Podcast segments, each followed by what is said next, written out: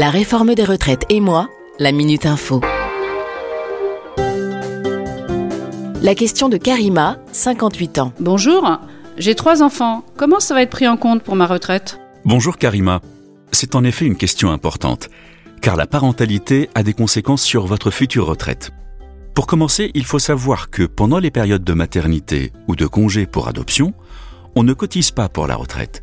Mais ces périodes peuvent permettre de valider des trimestres des trimestres supplémentaires, qu'on appelle majoration de durée d'assurance pour enfants, sont accordés pour chaque enfant à la mère ou au père sous condition.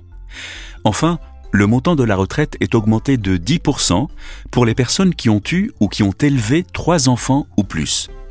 Nouveauté de la réforme, si vous êtes né à partir de 1964, une nouvelle compensation pour les parents, la surcote parentale. Cette surcote augmente le montant de la retraite de 1,25% pour chaque trimestre cotisé au cours de l'année précédant l'âge légal de départ à la retraite, au-delà de la durée requise pour le taux plein, dans la limite de 5%.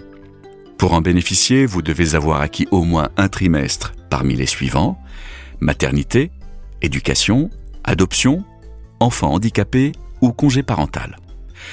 La réforme prévoit aussi un changement d'attribution des trimestres éducation et adoption. Désormais, deux de ces quatre trimestres, acquis pour chaque enfant, seront attribués automatiquement à la mère. Les deux autres peuvent être attribués à la mère ou au père.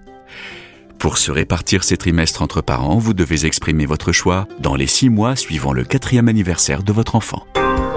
Parce que la retraite est un événement de vie important qui se prépare, l'assurance retraite vous accompagne. Découvrez l'espace La réforme des retraites et moi sur le site l'assurance-retraite.fr. L'assurance retraite, le service public engagé pour votre avenir.